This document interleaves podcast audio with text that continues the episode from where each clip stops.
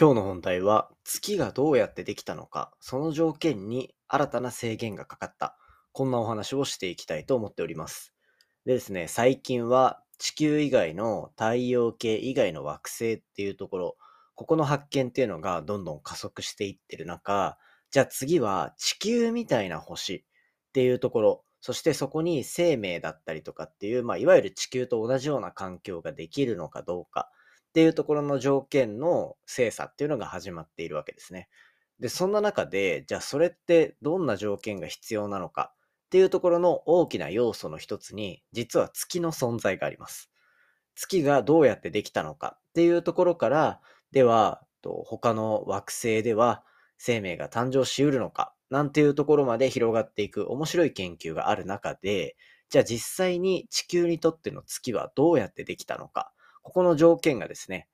今回新たに加わったというところのお話をしていこうと思っておりますので、ぜひ最後までお付き合いいただけたらと思っております。よろしくお願いいたします。3, 2, 1, ignition. Japan. 佐々木亮の宇宙話。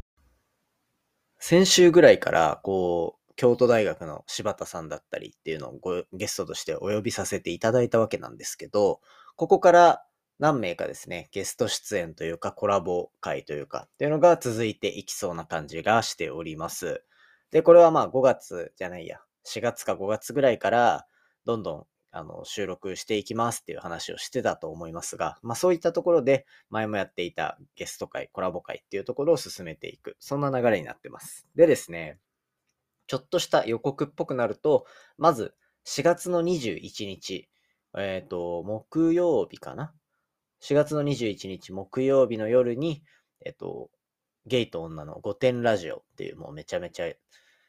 あれですね、人気のポッドキャストチャンネルとのコラボ会が放送されます。で、これ両方のチャンネルで流れる予定になってるので、ぜひですね、あの、聞いていただけたらと思ってます。もうやっぱ、先日、Spotify のスタジオを週で収録しに行って、で、それを今絶賛編集中というような形になってて、まあなかなか面白い回になってそうな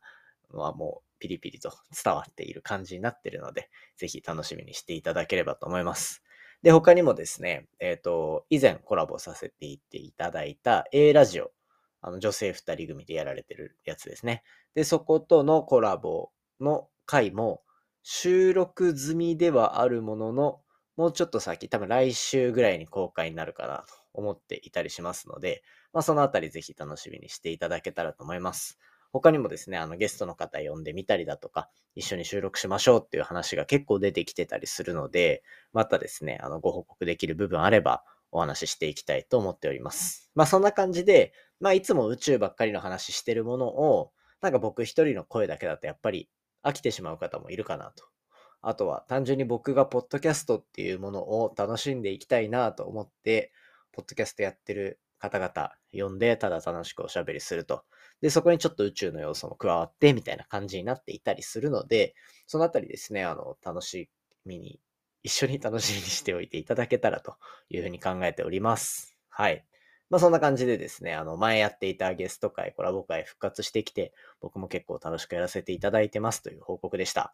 ではですね、じゃあ早速本題に行きたいと思います。今日の本題は冒頭でお話ししましたが、月がどうやってできるのか、その条件に制限がかかったというお話をしていきたいと思っております。で、今回紹介するのは、まあ私たちにとって最も身近な天体と言ってもいい月のお話ですね。まあ、地球にとって実は月っていうのは、ものすごく重要な役割を担っているというふうに言われております。で、地球の月っていうのは、地球の一日の長さだったりとか、海の潮の満ち引きだったりっていうのをコントロールしている側面があったりとか、あとは、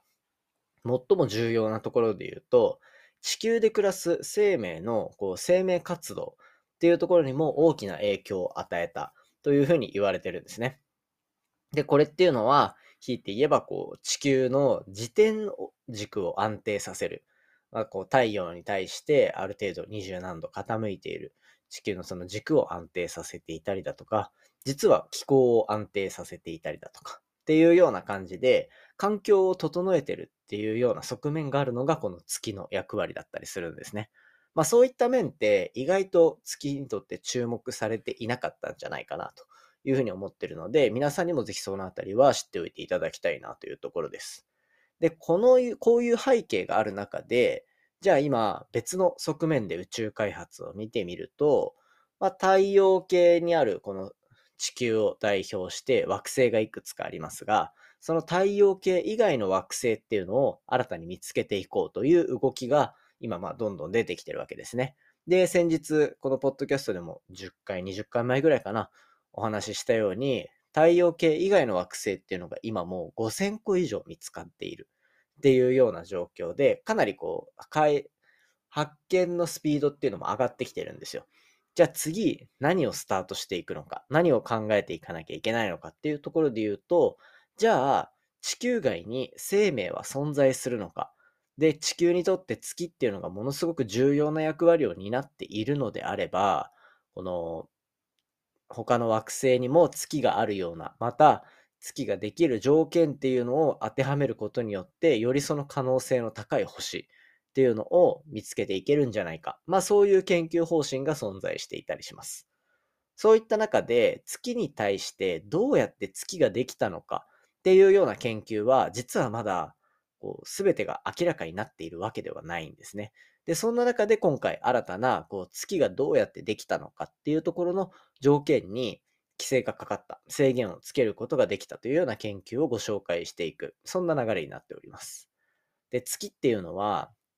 だいたい45億年前とかにできて、これがどういうふうにできたのかというふうに、えっと、考えられているのかっていうと、今の地球の姿ではなくて、もっと若い時、月ができる前の原始地球って呼ばれるようなもの。これっていうのは、実はもう少し大きくて、あ大きな岩石の塊だったというふうに考えられてます。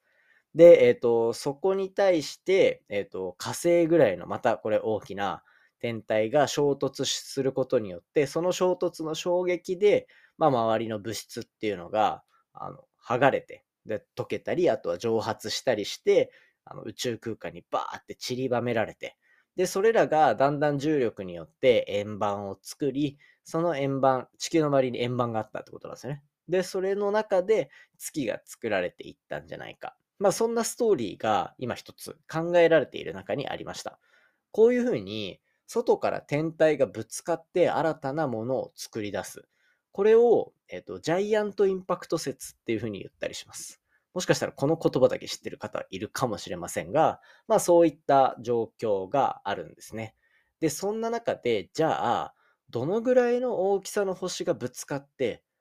またどれぐらい、地球がどれぐらいの大きさだったら、今の月っていうのを作ることができるのか。逆に言うと、どれだけの大きさのものが来たら、逆に今の月っていうのは作れなくて条件が崩壊してしまうのか。そんなところを計算のシミュレーションによって当時の宇宙空間を再現しよう。そんな研究が実施されました。その結果ですね、えっと、シミュレーションの結果、地球の6倍以上の重さを持つ岩石の惑星。まあ、これはいわゆる今の地球の元となるようなものですね。それに対して地球の、今の地球サイズ以上の質量を持つ氷の惑星がぶつかった時っていうのは、その衝突のその勢いっていうのが強すぎて、あの、完全にそのぶつかった時のものの周り周りに物が蒸発しきってしまう。つまり、ぶつかった時に蒸発するものもあれば、破片として円盤に地球の周りをぐるぐる回るようなものに変わるのか。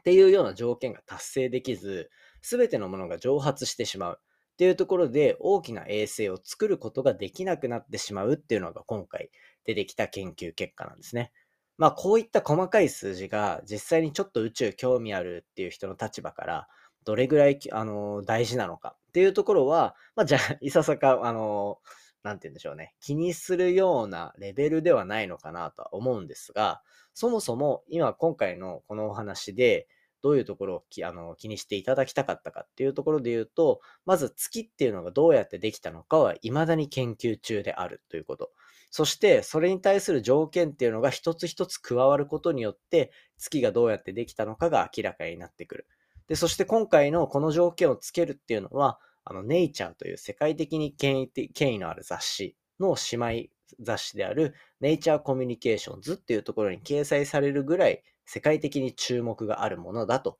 いうふうにされております。というところでですね、あの、月に対する、月がどうやってできたのかっていうところに対する研究はこれからもどんどん続いていくかなと思うので、このポッドキャストでもお話できればと思っております。で、これまでですね、5000個の太陽系以外の惑星を見つけてきたっていうところがある中で、じゃあ、もっと地球っぽいの見つけていこうみたいな話になってきたときによく地球の質量の6倍以上の大きさの惑星っていうのを見つけていこうなんていうようなあの研究の流れもあったんですね。あ、違う。えっと、そういうのがあった、あの、研究の中で地球に似た星を見つけていこうってなったんですが、今回のこの研究によって、地球の質量の6倍以上の大きさの惑星っていうところではなくて、もっと小さな星っていうところをどんどん探していく必要があるんじゃないか。なぜなら、その条件では今の月っていうのは作れないと思われるから。そんなところですね。なので、今後の方針っていうのも変わってきそうな非常に面白い研究結果だったのでご紹介させていただきました。ということで今回は月はどうやってできたのか、その条件を制限する新たな研究をご紹介しました。今回の話も面白いなと思ったら、お手元のポッドキャストアプリでフォロー、サブスクライブよろしくお願いいたします。番組の感想や宇宙に関する質問については、ツイッターのハッシュタグ宇宙話で募集しておりますので、じゃんじゃんつぶやいていただけたら嬉しいです。それではまた明日お会いしましょう。さようなら。